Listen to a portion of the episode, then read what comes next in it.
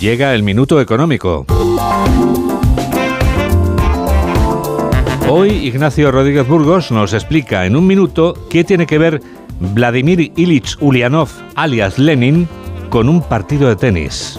Hay décadas en las que no pasa nada y semanas en las que pasan décadas, decía Lenin, pues en el sistema financiero esta ha sido una semana de vértigo que ha generado más historia de la que muchas entidades y autoridades son capaces de digerir y de asimilar.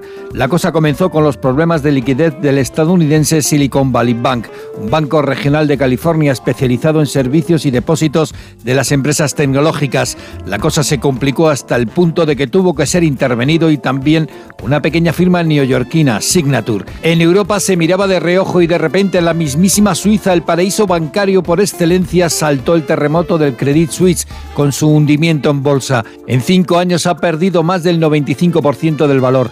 Al final, el segundo banco helvético tuvo que ser rescatado por el Banco Central Suizo con 50.000 millones. Y como en un partido de tenis, los cuellos volvieron a girar de nuevo hacia Estados Unidos, donde otro banco, el First Republic, comenzó a flaquear. 11 entidades estadounidenses unieron sus fuerzas para salvarle de la quema. A pesar de poner 30.000 millones, no impidieron que sufriera aún más en los mercados. Y nuevo giro de cabeza.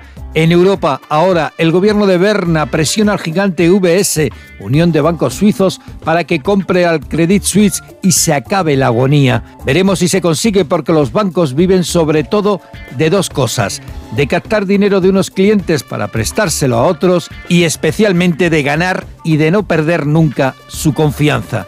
Y en esas